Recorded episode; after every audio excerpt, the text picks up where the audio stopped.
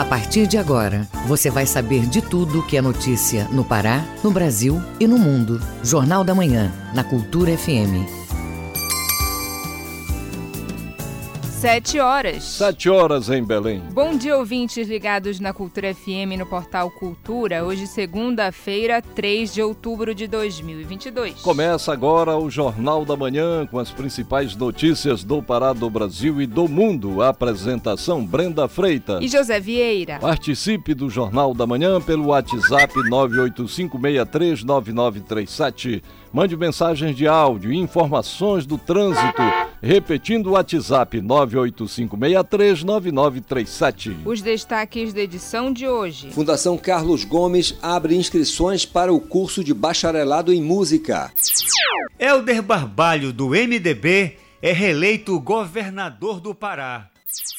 Compositor Márcio Montoril lança novo trabalho. Tem também as notícias do esporte. Parazão Sub-17 começa nesta segunda. Lyoto Machida pode voltar ao UFC. E ainda nesta edição, o ANEL mantém contas de energia sem aumentos em outubro. Planos de saúde são obrigados a cobrir transplantes de fígado. E o Pará reelege Helder Barbalho como governador do estado. Essas e outras notícias agora no Jornal da Manhã. Sete horas, um minuto. Sete e um. O Pará é notícia. Cultura. Eleições 2022. E o, e o estado do Pará reelegeu o governador Helder Barbalho como governador do estado. Saiba também os resultados para senador, deputados federais e estaduais mais votados no estado, agora na reportagem de Marcelo Alencar. O anúncio da vitória chegou um pouco depois das oito e meia da noite. Helder Barbalho foi reeleito com mais de 70% dos votos válidos. A presidente do Tribunal Regional Eleitoral do Pará, desembargadora Luzia Nádia Guimarães Nascimento, comentou o resultado. Logo depois do anúncio do resultado, Helder Barbalho agradeceu a expressiva votação e anunciou planos para os próximos quatro anos. Marcelo Alencar para o Jornal da Manhã. No oeste do Pará, presidente da República vence em apenas seis municípios. Helder Barbalho, reeleito, obteve cerca de 93% de votos em Faro. Vamos saber dos números da eleição no primeiro turno nessa região com o nosso correspondente em Santarém, Miguel Oliveira. Bom dia, Miguel. Bom dia, Brenda. Bom dia, Vieira. Bom dia, ouvintes do Jornal da Manhã. Santarém amanhece com tempo parcialmente nublado, temperatura 24 graus. São 7 horas três minutos. Dos 18 municípios aqui da região oeste do Pará, que se divide em Baixo Amazonas e região do Tapajós, o ex-presidente Lula vence em primeiro turno em 12 municípios. Alenquer, Óbidos, Monte Alegre, Oriximiná, Curuá, Terra Santa, Prainha, Belterra, Juruti, Aveiro e Jacareacanga. Já o presidente Jair Bolsonaro venceu a disputa em seis. Itaituba, Rurópolis, Novo Progresso, Trairão, Santarém e Mojuí dos Campos. Brenda, na disputa pelo governo do estado, o governador Helder Barbalho, reeleito para o cargo com 3.117.276 votos, aqui nos 18 municípios da região oeste, só, só não venceu em três, Itaituba, Novo Progresso e Trairão, vencidos por Zequinha Marinho. A mais expressiva vitória de Helder foi registrada em Faro, com cerca de 93% dos votos, seguido por Curuá, 91%, e Óbidos, com 85%. A vitória mais expressiva, diz aqui o Marinho, ocorreu em Novo Progresso, com cerca de 74% dos votos. A maior votação do ex-presidente Lula, candidato à presidência do PT, ocorreu em Faro, com quase 80% dos votos.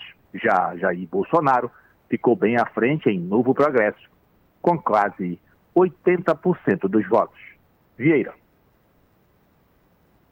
Miguel, para a Assembleia Legislativa e Câmara dos Deputados, qual foi o desempenho dos candidatos com domicílio eleitoral na região oeste do estado?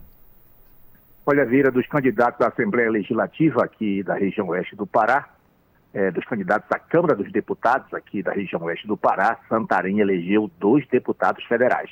Ayrton Faleiro, do PT, que se reelegeu, e Anderson Pinto, do MDB. Para a Assembleia, o município elegeu a ex-prefeita Maria do Carmo, do PT. Oriximiná reelegeu Júnior Ferrari, do PSD, para a Câmara Federal. Em Itaituba, Wesley Tomás foi eleito deputado estadual pelo PSC, assim como Uruará, que reelegeu o deputado estadual Heraldo Pimenta, do MDB, o mesmo acontecendo com o deputado estadual Ângelo Ferrari, também do MDB, em Oriximiná. Olha, Brenda, não conseguiram a reeleição para a Assembleia Legislativa em Santarém, o deputado José Maria Tapajós, em Itaituba, o deputado Wilton Aguiar, e em Prainha, o deputado Júnior Age. De Santarém, Miguel Oliveira, para o Jornal da Manhã. E logo depois de ter confirmado o resultado da reeleição, o governador Helder Barbalho se pronunciou sobre o resultado, agradeceu ao eleitor e reafirmou o seu compromisso com a melhoria de vida da população paraense. Ouça agora as palavras do governador reeleito Helder Barbalho. Amigos, amigas, a todos do Pará, a palavra é gratidão. Obrigado a você. A você que acreditou nas nossas propostas, a você que confiou e, acima de tudo, a você que sabe que o Pará está no rumo certo. De tudo aquilo que nós fizemos para esse Estado poder melhorar cada vez mais. Mas, acima de tudo, essa gratidão eu tenho que devolver com muito trabalho. E saibam todos, todos os paraenses, e que eu irei me doar ainda mais para a gente poder fazer o melhor governo da história do Pará. Muito obrigado a todos, a todos que deram essa vitória histórica para a gente minha gratidão. Queria, em meu nome, Daniela, Helder, toda a nossa família, a você. Muito obrigado a todos. E agora, vamos comemorar. Você no seu município, vamos comemorar, vamos festejar essa grande vitória, a vitória do Pará. Para o Pará seguir em frente, vamos governar cada vez mais para poder fazer o povo viver feliz. Que Deus nos abençoe. Valeu, Pará. E embora trabalhar. O voto do governador foi no final da manhã na Escola Alberto Gaudência Ramos, em Ananindeua. O repórter Marcos Aleixo estava lá e acompanhou. Ouça como foi. O candidato à reeleição Helder Barbalho voltou às 11 da manhã na Escola Gaudêncio Ramos, no bairro do Paar, em Ananindeua, e falou de suas expectativas. Aguardar o resultado das urnas, que Deus possa me permitir continuar governador desse estado para poder fazer muito mais, para poder trabalhar muito mais tenho a consciência de que ao longo deste período fizemos muito, mas também tenho a humildade de reconhecer que ainda tem muita coisa para ser feita. E entendo a oportunidade de continuar governador desse estado, retribuir esta confiança com muito trabalho, com muita disposição para poder garantir que o Pará possa crescer, se desenvolver e sanar e solucionar problemas ainda existentes. Helder falou também sobre o trabalho realizado pela Justiça Eleitoral durante todo o pleito eleitoral. O Brasil é uma referência para o mundo na qualidade, na confiança, na transparência e nos resultados ágeis da justiça eleitoral. A escolha de cada cidadão representa aquilo que este país e este Estado terão pelos próximos quatro anos.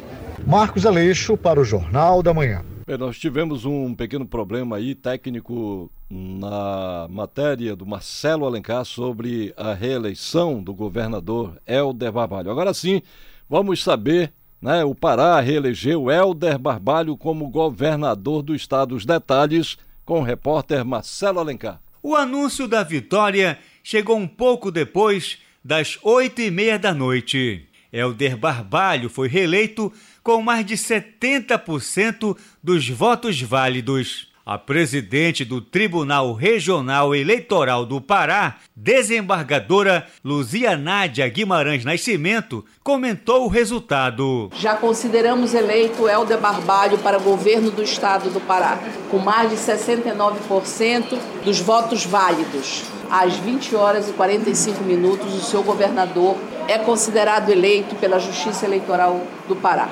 Logo depois do anúncio do resultado, Helder Barbalho agradeceu a expressiva votação e anunciou planos para os próximos quatro anos. Amigos, amigas, a todos do Pará, a palavra é gratidão. Obrigado a você. A você que acreditou nas nossas propostas, a você que confiou e, acima de tudo, a você que sabe que o Pará está no rumo certo. De tudo aquilo que nós fizemos para esse Estado poder melhorar cada vez mais. Mas, acima de tudo, essa gratidão eu tenho que devolver com muito trabalho. E saibam todos, todos os paraenses, e que eu irei me doar ainda mais para a gente poder fazer o melhor governo da história do Pará. Muito obrigado a todos, a todos que deram essa vitória histórica para a gente.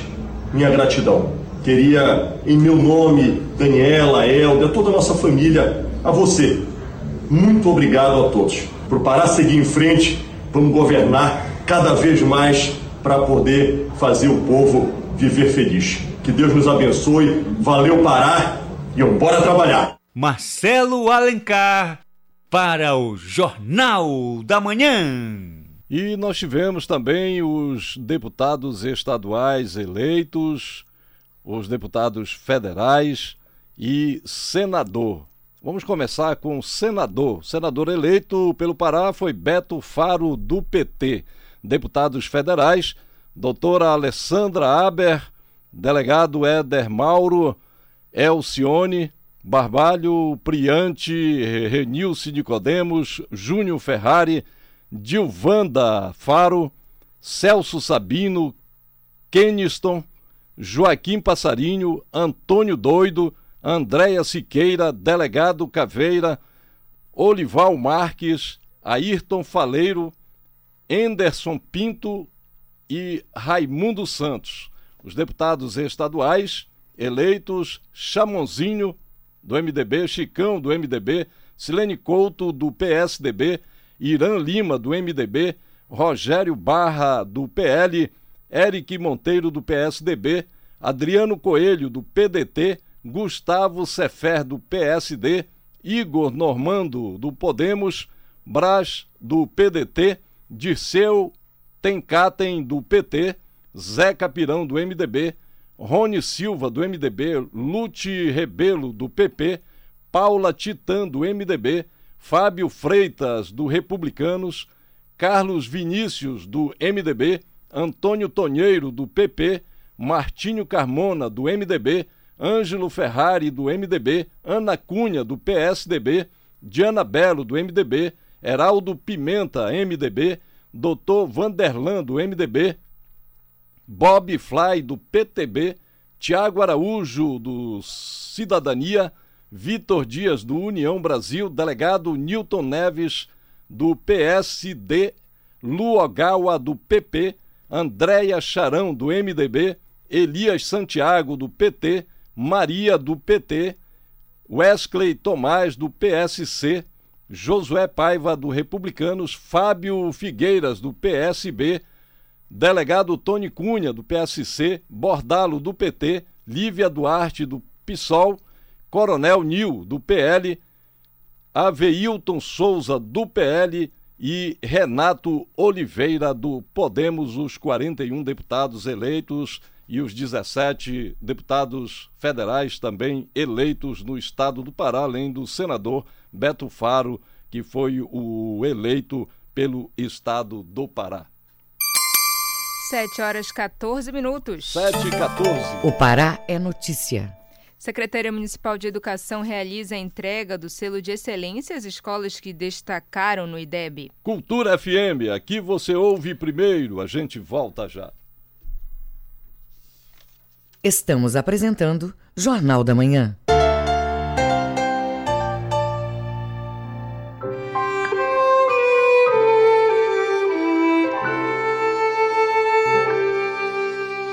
A maior manifestação católica do povo paraense está de volta às ruas.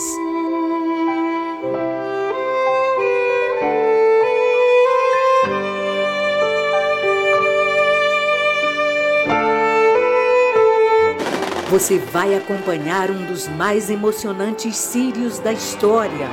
Domingo, 9 de outubro, a partir das 7 da manhã, na Cultura FM.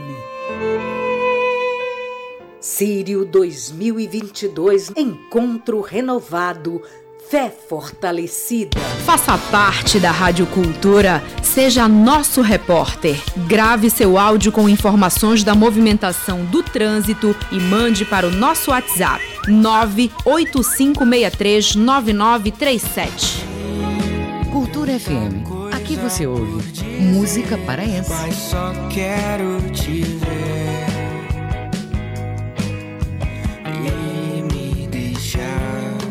Música brasileira. Vão embora de mim. Eu vou pra não voltar. Cultura FM 93,7.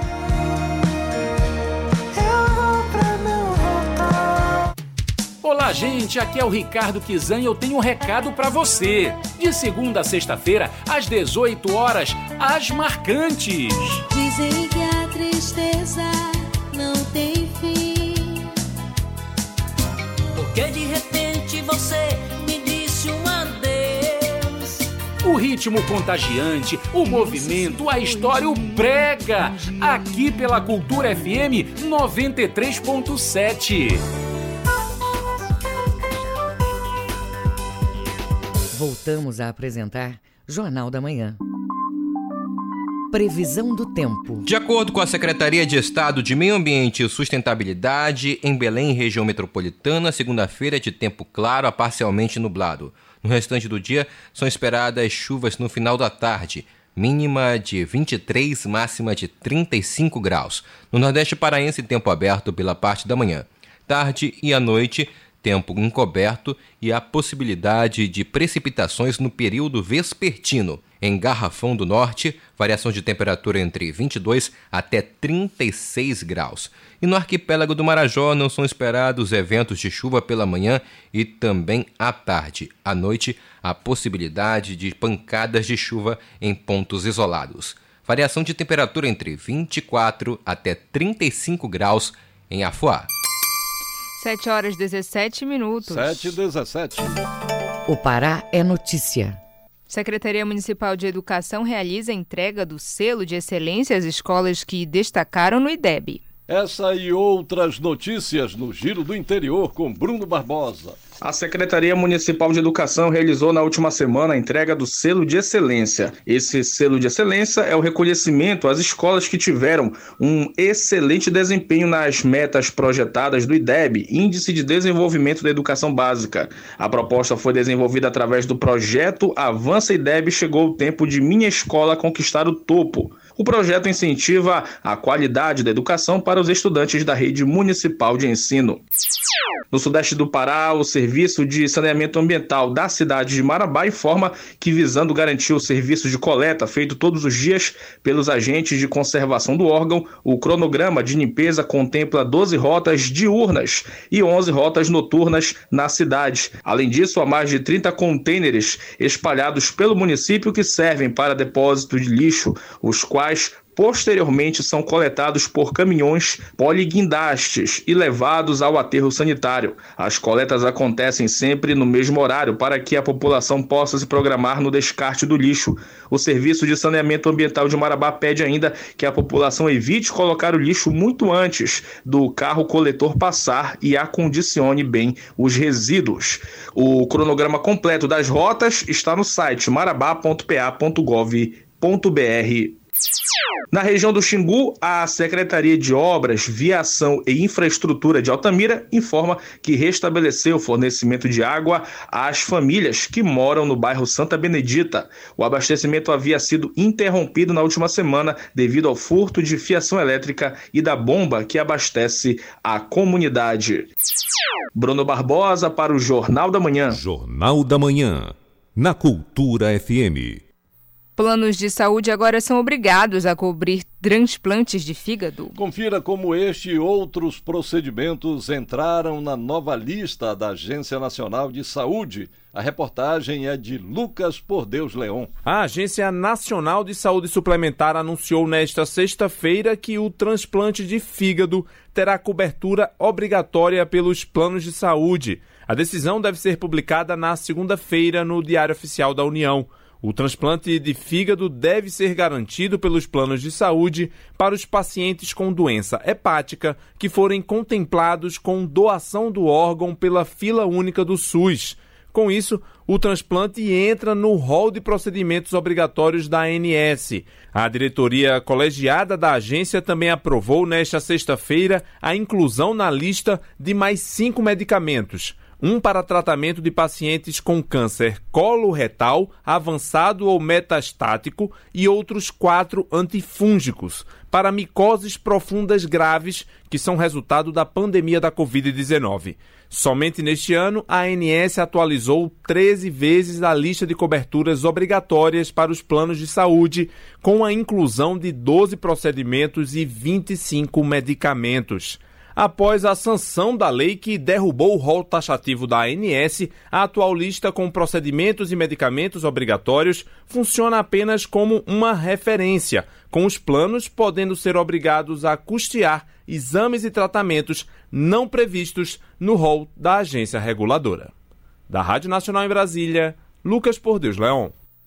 Vamos acompanhar agora as informações em destaque nos noticiários internacionais com Cláudio Lobato. O Mundo é Notícia. A Coreia do Norte disparou dois mísseis balísticos de curto alcance em direção ao mar em sua costa leste no sábado, horas antes da Coreia do Sul realizar um grande show militar, exibindo caças furtivos e seus próprios mísseis. O quarto lançamento de Pyongyang em uma semana ocorre em meio a uma enxurrada de demonstrações militares por países da região, incluindo exercícios antissubmarinos conjuntos pelas marinhas da Coreia do Sul, Estados Unidos e Japão. As Coreias rivais estão em uma corrida armamentista regional que viu um grande aumento de armas e gastos militares. Ao menos 92 pessoas morreram no Irã na repressão das manifestações que começaram há duas semanas, após a morte da jovem Masa Amini, detida e morta pela polícia da moral por não usar o véu da maneira como exige o Código de Vestimenta das Mulheres na República Islâmica.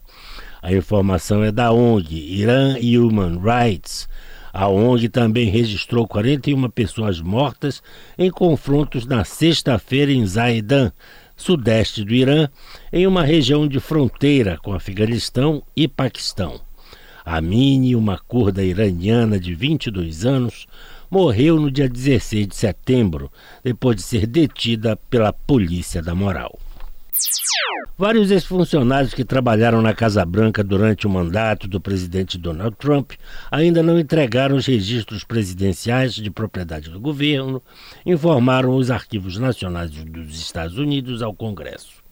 Após repetidos esforços do governo federal para obter os documentos eliminados por Trump, o FBI revistou sua residência em Mar-a-Lago, no estado da Flórida. Nessa operação foram apreendidos mais de 10 mil documentos, muitos classificados como secretos. Trump argumentou que esses documentos são privados ou protegidos por privilégios presidenciais e recorreu à justiça para recuperá-los. Com informações da agência France Press e agência Reuters, Cláudio Lobato para o Jornal da Manhã. 7 horas 23 minutos. 7 e 23. Jornal da Manhã. Informação na sua sintonia. Fundação Carlos Gomes abre inscrições para bacharelado em música. São 40 vagas para habilitação em instrumentos, canto, composição e arranjo e regência. Informações com Isidoro Calixto. No total, são 40 vagas para habilitação em instrumento, canto, composição, arranjo e regência de bandas do Bacharelado em Música da Fundação Carlos Gomes. Ronaldo Sarmânio, coordenador do curso, fala da importância da iniciativa. O público-alvo são pessoas que já tenham um conhecimento prévio em música, tanto na parte teórica quanto na parte prática. Os instrumentos que, que nós ofertamos dentro da nossa habilitação instrumento são é, violino, viola, violoncelo, contrabaixo, flauta transversal, oboé, clarinete, fagote, saxofone, trompete, trombone, tuba, E nós temos, além disso, um curso de pós-graduação em musicoterapia. É, vai ser aberto um edital em breve para atender a essa demanda, né? Podem se inscrever no bacharelado em música da Fundação Carlos Gomes candidatos que concluíram ou estão concluindo o ensino médio. A taxa de inscrição custa 80 reais. Será concedida isenção para candidatos com deficiência e para aquelas pessoas que comprovarem hipossuficiência econômica, isto é, não têm condições de pagar pela inscrição. Ronaldo Sarmânio, coordenador do bacharelado, esclarece. Quem tiver interesse em se inscrever deve buscar o edital que está disponível no site www.fcg.pa.gov.br e o link vai ficar disponível nesse mesmo site. Isidoro Calixto para o Jornal da Manhã.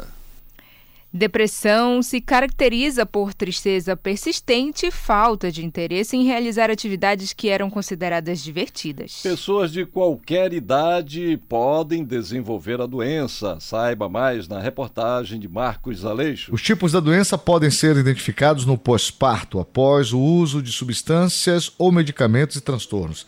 A depressão pode afetar desde os bebês até os idosos. Em todos os casos, é preciso ter acompanhamento médico adequado. Se a doença não for tratada, ela pode levar ao suicídio.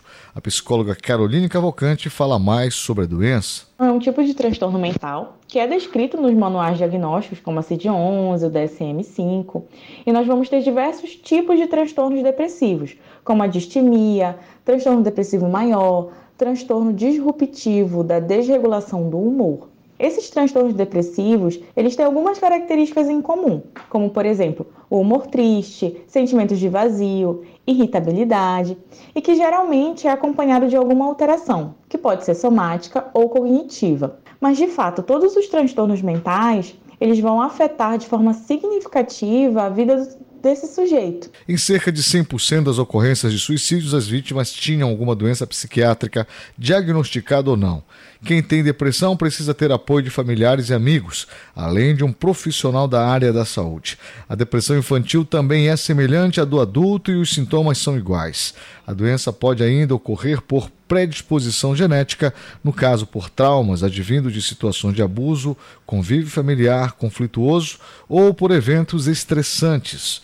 A psicóloga Caroline Cavalcante dá mais detalhes. Pode ter também sentimentos de inutilidade, uma culpa, pensamento de morte, ideação suicida. Algo que é importante também de pontuar para vocês é que caso vocês conheçam alguém que possa estar passando por um momento difícil, ou que você conseguiu identificar que alguma coisa que eu pontuei essa pessoa pode estar apresentando no momento, é importante que você ofereça ajuda, que você escute, que você acolha. Cuidado com algumas falas no sentido de isso é preguiça, isso é fraqueza, isso é falta de Deus, que realmente esse tipo de discurso não ajuda. Inclusive, a pessoa fica se sentindo mais culpada e pode ser ainda mais difícil ela buscar ajuda. Ofereça essa escuta com acolhimento. Uma pesquisa publicada pelo Ministério da Saúde mostrou que 11,3% dos cidadãos brasileiros receberam diagnóstico de depressão, o que corresponde a cerca de 23 milhões de pessoas, quase o dobro do número divulgado pela Organização Mundial da Saúde, OMS, em 2019. Marcos Aleixo para o Jornal da Manhã. 7 horas 28 minutos. 7 e 28. Ouça a seguir no Jornal da Manhã. Parazão Sub-17 sub começa nesta segunda-feira. É daqui a pouco, aqui na Cultura FM. Não saia daí, a gente volta já. Estamos apresentando Jornal da Manhã.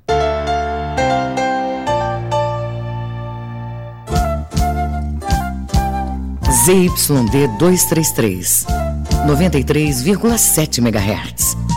Rádio Cultura FM, uma emissora da Rede Cultura de Comunicação. Fundação Paraense de Rádio Difusão, Rua dos Pariquis, 3318. Base operacional, Avenida Almirante Barroso, 735. Belém, Pará, Amazônia, Brasil. Filha, você lembrou de marcar os meus exames laboratoriais no Hospital Belém? É só o senhor me dizer. Tem de segunda a quinta, até as quatro da tarde e no domingo das sete às dez da manhã. Ah, mas nesse horário eu vou perder o bate-papo com a turma. Então, o que o senhor acha de ser atendido em casa? Podemos pedir o atendimento domiciliar. Funciona de segunda a sexta, das sete às dezessete horas. Ah, sendo assim, tá bom. Hospital Adventista de Belém. Sua saúde sempre em dia. Cultura FM. Aqui você ouve música paraense. O tempo que fecha é o mesmo que roda e dá onda na maré. E fura uma brecha e joga um bailado de acaso, sol e fé. Música brasileira. Sim.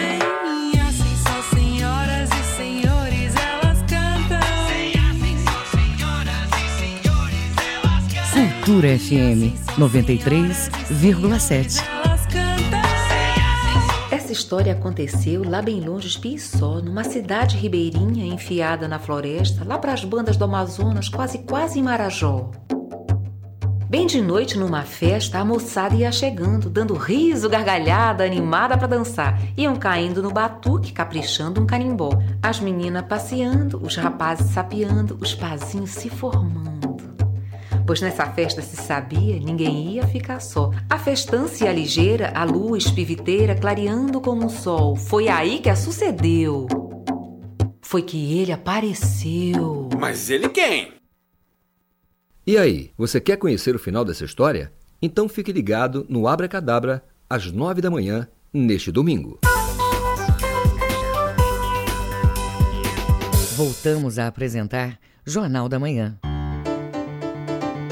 Tábuas de Marés. De acordo com a Secretaria de Estado de Meio Ambiente e Sustentabilidade, em Belém, a maré vai descer logo mais às 11h17 da manhã. Ela enche às 5h17 da tarde e volta a descer às 11h24 da noite. Em Salinópolis, Nordeste Paraense, baixa mar agora. Pré-amar ao meio-dia e 58 minutos e maré seca às 7h23 da noite. E no porto da Vila do Conde, em Barcarena, a maré está cheia, vazante prevista para meio-dia e 40 minutos e maré alta às 5 e 32 da tarde. 7 horas 32 minutos, 7 e 32. Esporte.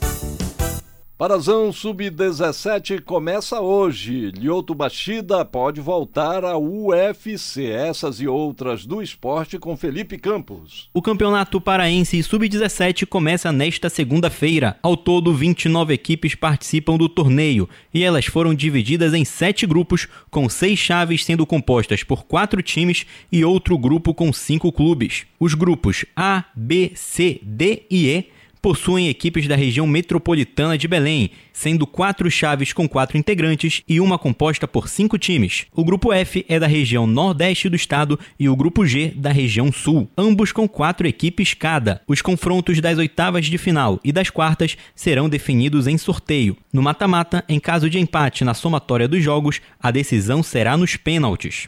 O Paysandu está no grupo B e estreia nesta terça-feira às nove e meia da manhã contra a União Barbarense. Além dessas duas equipes, a chave também conta com o Smack e Fonte Nova, enquanto que o Remo está no grupo E, com São Francisco, Curumins, Trabalhista e Comercial. A estreia da equipe azulina está marcada para esta quarta-feira às nove e meia da manhã no Seju, contra o São Francisco.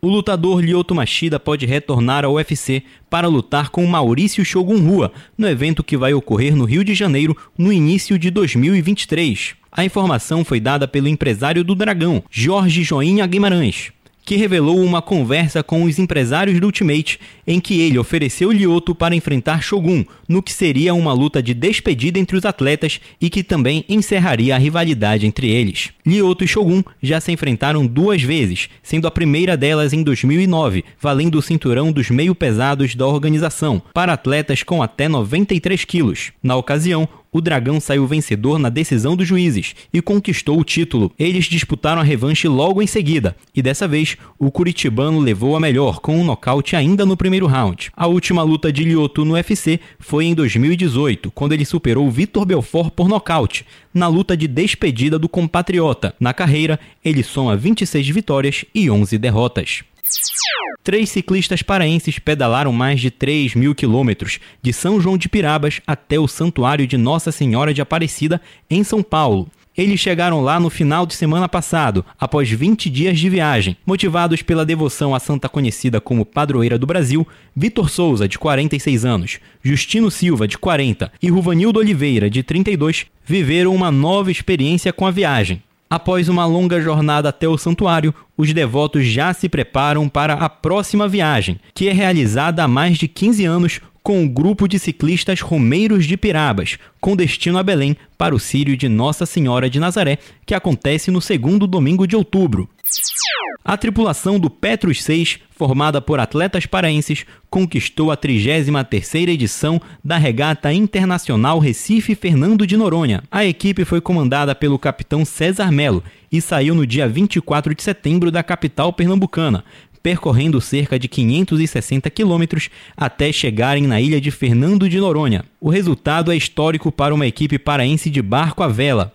Além de terem sido campeões da sua categoria, eles ainda conquistaram o primeiro lugar geral, dentre todos os veleiros que disputaram a classe RGS, vencendo embarcações muito maiores e teoricamente mais rápidas. A tripulação do Petrus foi composta por 10 pessoas, sendo 7 paraenses, um carioca, um baiano e um italiano, representando a comunidade internacional. Com supervisão do jornalista Felipe Feitosa, Felipe Campos para o Jornal da Manhã. 7 horas 36 minutos, 7h36. Fique sabendo primeiro, Jornal da Manhã, aqui na Cultura FM. Pesquisa nacional da CNDL aponta redução de empregos temporários no final de 2022. Saiba os motivos na reportagem de Alexandra Fiore.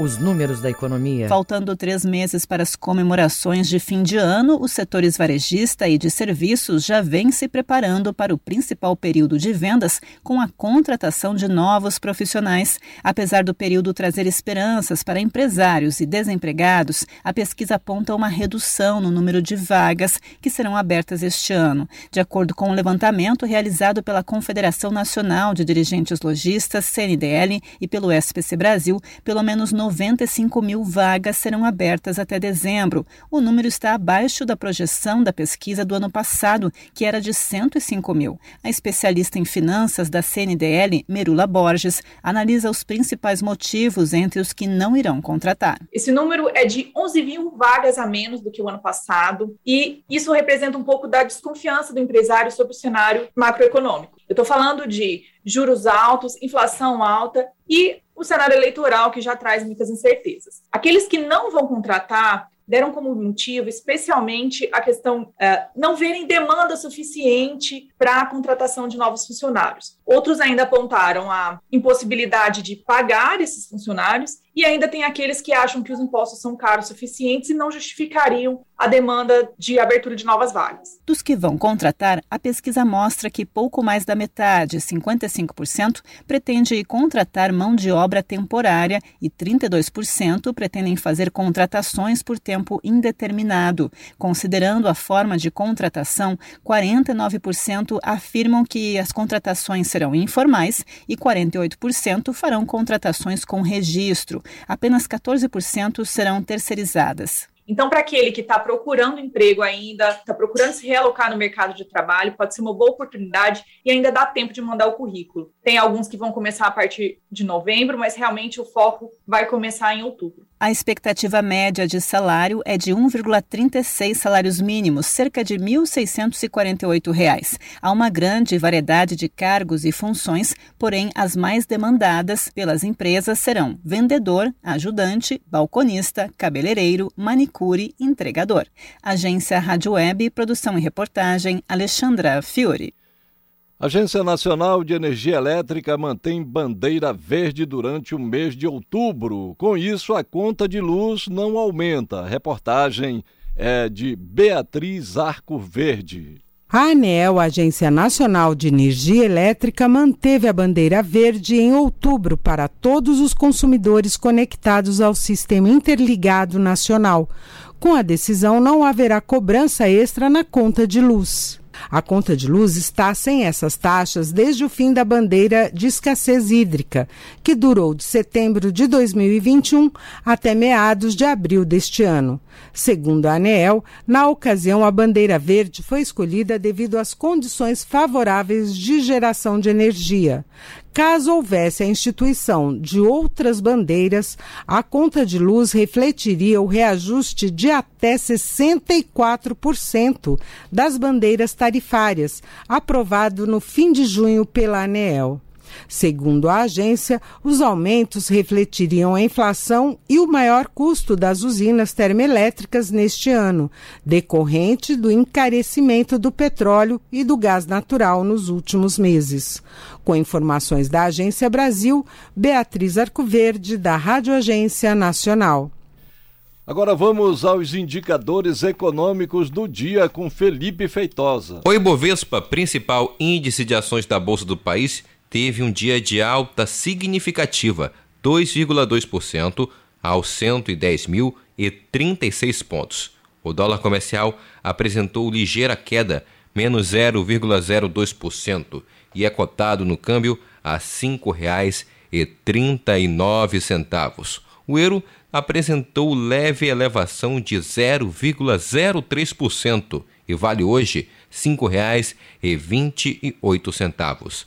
Cada grama de ouro vale hoje R$ 290,33 e a caderneta de poupança com aniversário este mês rende 0,5%. Felipe Feitosa para o Jornal da Manhã. 7 horas 41 minutos. 7 e 41. Ouça a seguir no Jornal da Manhã. Eleições decorreram em relativa tranquilidade no Pará, mas não foi assim em todo o país. Cultura FM, aqui você ouve primeiro, a gente volta já. Estamos apresentando Jornal da Manhã.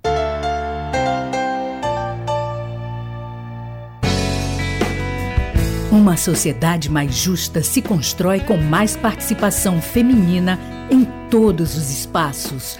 Para combater a desigualdade e apoiar as mulheres nessa luta, precisamos da união de todos. Apoie esta causa. Incentive o protagonismo e as escolhas. Defenda a independência econômica, sexual e emocional da mulher. Toda mulher merece o reconhecimento do poder que tem de transformar a sociedade para melhor. Cultura, rede de comunicação.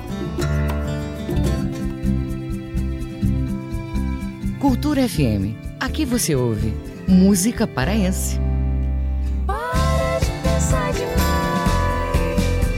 Para de pensar demais. Música brasileira. Oh, o que você está dizendo? Um relicário imenso de Cultura FM 93,7. Música, informação e interatividade. Conexão Cultura, de segunda a sexta, 8 da manhã. Ouvinte da Cultura FM, eu sou Isidoro Calixto, eu apresento o Conexão Cultura. Notícias, atualidades, informações e música para você ficar conectado com o que acontece no Pará e no Brasil. Não perca de segunda a sexta-feira, das 8 às 10 da manhã. Conexão Cultura.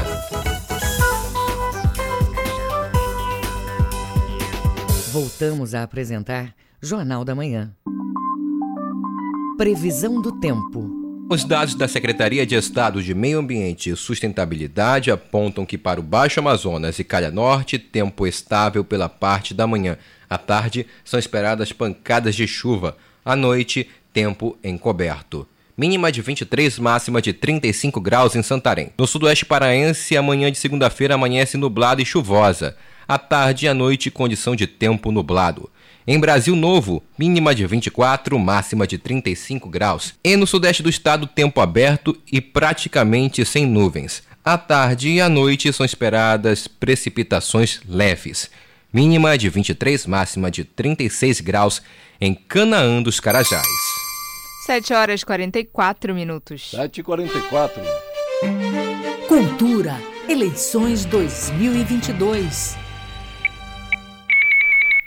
As eleições decorreram em relativa tranquilidade no Pará, mas não foi assim em todo o país. A repórter Larissa Diamantino levantou algumas ocorrências durante o dia de votação. Acompanhe a reportagem. O primeiro turno das eleições 2022 no Brasil foi marcado por crimes eleitorais e intolerância. No estado do Ceará, duas brigas entre quatro eleitoras foram registradas em duas cidades, em Camusim e também São Gonçalo do Amarante. Os agentes levaram as mulheres para a delegacia regional de Camusim, onde as duas registraram um boletim de ocorrência. De acordo com a Secretaria de Segurança Pública do Estado, elas não quiseram representar criminalmente uma contra a outra. Já em São Gonçalo do Amarante, duas eleitoras se desentenderam e começaram uma confusão dentro de uma escola pública. A Secretaria de Segurança Pública disse que uma das mulheres, de 28 anos, acabou registrando um boletim de ocorrência por lesão corporal dolosa na Delegacia Metropolitana de São Gonçalo do Amarante, que segue apurando o caso. Em Sergipe, a Polícia Militar registrou duas prisões por quebra de sigilo de voto. As prisões aconteceram em Aracaju e na Barra dos Coqueiros. Na capital de Sergipe, o caso aconteceu em uma sessão eleitoral localizada em um colégio da Zona Sul. O fato aconteceu por volta das nove e meia da manhã, logo após o mesário da sessão questionar se o eleitor estava com o celular antes dele acessar o local de votação. O homem respondeu que não estava com o aparelho. Entretanto, o mesário percebeu que sim, o homem portava o celular no bolso e fotografou seu voto. Os policiais foram acionados e o caso foi encaminhado à delegacia da Polícia Federal. Já no Barra dos Coqueiros, outro homem também foi flagrado por um mesário com o celular na cabine de votação. Esse caso também foi encaminhado à delegacia. No estado do Amapá, duas pessoas foram presas em flagrante pelo crime também de violação do sigilo de voto, que prevê pena de seis meses e dois anos de reclusão. Em um dos casos, em Serra do Navio, uma pessoa foi presa no momento que fazia uma selfie na cabine de votação. Em Macapá, uma mulher autônoma de 45 anos foi flagrada por mesários após fotografar os votos para deputado estadual e presidente da República. Em São Paulo, ataques com disparos com arma de fogo aconteceu na escola deputado Aurélio Campos. O crime aconteceu no bairro Cidade Dutra, quando uma pessoa entrou na escola e efetuou disparos, atingindo dois policiais. Um deles acabou indo a óbito. Mas três escolas da capital paulista também tiveram ocorrências de troca de tiros. Agência Rádio Web nas eleições 2022 de São Paulo, Larissa Diamantino. E a vaga para a presidência da República será decidida em segundo turno no Brasil, dia 30 de outubro. Acompanhe o histórico dos candidatos com o Luiz Cláudio Ferreira. Está confirmada a realização de segundo turno entre os candidatos Luiz Inácio Lula da Silva, do PT, e Jair Bolsonaro, do PL. Nascido em Garanhuns, em Pernambuco, Luiz Inácio Lula da Silva se mudou ainda criança para o estado de São Paulo. No final dos anos 1970 e 1980, Lula liderou greves de metalúrgicos na região do ABC. Junto a outros sindicalistas, intelectuais e militantes de movimentos sociais, fundou o Partido dos Trabalhadores, o PT. Pela legenda, se tornou deputado da Assembleia Constituinte, que aprovou a Constituição de 1988 e foi derrotado nas eleições presidenciais de 1989, 94 e 98. Foi eleito para presidente do país em 2002, tendo sido reeleito em 2006. Deixou a presidência em 2010, sendo sucedido por sua então ministra da Casa Civil, Dilma Rousseff, que venceu as eleições com seu apoio. Em 2017, Lula foi condenado a nove anos e seis meses de prisão por corrupção e lavagem de dinheiro. Em 2018, teve a prisão decretada pelo então juiz Sérgio Moro. As condenações foram anuladas em 2021 pelo STF, que considerou que a 13ª Vara Federal em Curitiba não tinha competência legal para julgar as acusações. Aos 76 anos, Lula busca seu terceiro mandato como presidente. O candidato a vice em sua chapa é Geraldo Alckmin, do PSB, que foi seu adversário na disputa em 2006. Nascido em Pindamonhangaba, em São Paulo, ele tem 68 anos, é médico e professor. Alckmin foi um dos fundadores do Partido da Social Democracia Brasileira, o PSDB, e ocupou os quadros do partido entre 1988 e 2021. Ele também foi constituinte e governou São Paulo em duas ocasiões, de 2001 a 2006 e de 2011 a 2018. Nascido em 55 no município de Glicério, em São Paulo, e registrado na cidade paulista de Campinas, Jair Messias Bolsonaro formou-se em 1977 na Academia Militar das Agulhas Negras, a AMAN, em Resende, no Rio de Janeiro. Posteriormente, serviu nos grupos de artilharia de campanha e paraquedismo do Exército. Militar reformado, tendo chegado a capitão do Exército, ele é atualmente o 38º presidente do Brasil, cargo que assumiu em 1 de janeiro de 2019. Bolsonaro exerceu sete mandatos de deputado federal pelo Rio de Janeiro entre 1991 e 2018. Antes foi também vereador na capital carioca entre 1989 e 1991. Ao longo de sua trajetória política, Bolsonaro integrou os quadros de nove partidos. Passou pelo PDC, PPR, PPB, PTB, PFL, PP e PSC. Em 2018, foi eleito presidente da República pelo Partido Social Liberal, PSL.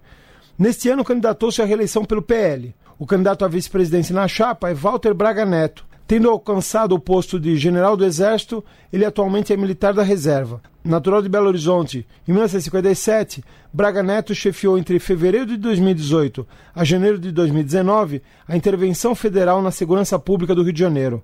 Na época, ele era comandante militar do leste, posto que ocupou até fevereiro de 2019, quando assumiu a chefia do Estado-Maior do Exército. Como integrante do governo comandado por Bolsonaro, ele foi ministro-chefe da Casa Civil e é atualmente ministro da Defesa. Com informações da Agência Brasil, Luiz Cláudio Ferreira para a Rádio Agência Nacional. Vamos fazer um apanhado em todo o Brasil das eleições deste dia 2 de outubro. O Tribunal Superior Eleitoral até agora apurou para presidente da República 99,99% dos votos válidos. Lula está com 48,43% e Jair Bolsonaro 43,20%. Nos estados, o Pará, o governador Helder Barbalho foi reeleito com 70,41%. Em São Paulo, vai acontecer segundo turno entre Tarcísio e Fernando Haddad. Tarcísio do Republicanos e Fernando Haddad do PT. Em Minas Gerais, Zema foi eleito governador com 56,18%. No Rio de Janeiro, Cláudio Castro, do PL, foi eleito com 58,67% dos votos. No Distrito Federal, Ibanês Rocha foi do MDB, foi eleito com 50,30% dos votos. No Rio Grande do Sul, vai ter segundo turno entre Onix Lorenzoni, do PL, e Eduardo Leite, do PSDB. No Espírito Santo, vai ter segundo turno também Renato Casagrande, do PSDB, e Manato, do PL. No Acre, Gleidson Camelli, do Progressistas, foi eleito com 56,75%. Em Alagoas, vai ter segundo turno Paulo Dantas, do MDB, e Rodrigo Cunha, do União Brasil. No Amapá, Clécio do Solidariedade foi eleito com 53,69%. No Amazonas, vai ter segundo turno entre Wilson Lima, do União Brasil, e Eduardo Braga, do MDB. Na Bahia, vai ter segundo turno entre Jerônimo, do PT, e ACM Neto, do União Brasil. No Ceará, Elmano de Freitas, do PT, foi eleito com 54,02%. Em Goiás, Ronaldo Caiado foi do União Brasil foi eleito com 51,81%. No Maranhão, Carlos Brandão do PSB foi eleito com 51,29%. No Mato Grosso, Mauro Mendes do União Brasil foi eleito com, com 68,45% dos votos. No Mato Grosso do Sul, vai ter segundo turno entre o capitão Contar, do PRTB, e Eduardo Riedel, do PSDB. Na Paraíba também vai ter segundo turno entre João, do PSB, e Pedro Cunha Lima, do PSDB. No Paraná, Carlos Massa Ratinho Júnior foi eleito, ele é do PSD. Ele foi eleito com 69,64% dos votos. Em Pernambuco, vai ter segundo turno entre Marília Reis, do Solidariedade, e Raquel Lira, do PSDB. É, no Piauí, Rafael Fonteles, do PT, foi eleito com 57,17% dos votos. No Rio Grande do Norte, Fátima Bezerra foi eleita. Ela é do PT, com 58,31%. Em Rondônia, vai ter segundo turno entre o coronel Marcos Rocha do União Brasil e Marcos Rogério do PL. Em Roraima, Antônio Denarium foi do Progressistas, foi eleito com 56,47% dos votos. Santa Catarina, Jorginho Melo e Décio Lima vão para o segundo turno. Em Sergipe, Rogério Carvalho, do PT, e Fábio, do PSD, vão para o segundo turno. Tocantins, Vanderlei Barbosa, do Republicanos, foi eleito com 58,14% dos votos válidos. Esse aí o apanhado Cultura. por todo o Brasil das eleições 2022 para presidente da República e também para governadores. Cultura. Eleições 2022. 7 horas e 55 minutos. 7h55. Jornal da Manhã. Informação na sua sintonia. Compositor Márcio Montoril traz ao público o novo CD. O projeto é intitulado Paraíso Verde. O trabalho tem traços essencialmente regionais e se foca nas lendas amazônicas. Os detalhes com Isidoro Calixto. A obra traz 10 faixas. O CD foi gravado antes da pandemia. A produção está em fase de lançamento presencial. Por enquanto, só é possível conferir o material através das plataformas digitais. Segundo Márcio Montoril, o trabalho contextualiza, na sua parte litero-musical, algumas lendas amazônicas conhecidas, como Matinta Pereira, a lenda do Boto e a lenda do Uirapuru. Mas o diferencial está nos arranjos de Tiago Dalbuquerque. Márcio fala sobre a produção. Eu componho há muito tempo e eu sempre fui voltado para a questão, por exemplo, com, eu fui professor e eu trabalhei com projetos culturais na escola. E todos os projetos que eu desenvolvi nas escolas foram de inclusão baseado na, toda na questão amazônica. Eu fui, sou uma pessoa muito é, norte mesmo, daqui do norte, e ativista, né? Eu sempre me preocupei com essa questão da Amazônia, da, da desvalorização, né? Da, da identidade cultural amazônica, do índio, né? Disso aí tudo. Então isso me perturba, isso me incomoda. E como eu não posso estar gritando, eu, eu, eu faço o meu grito através da minha arte, né? Que é a música, das minhas composições.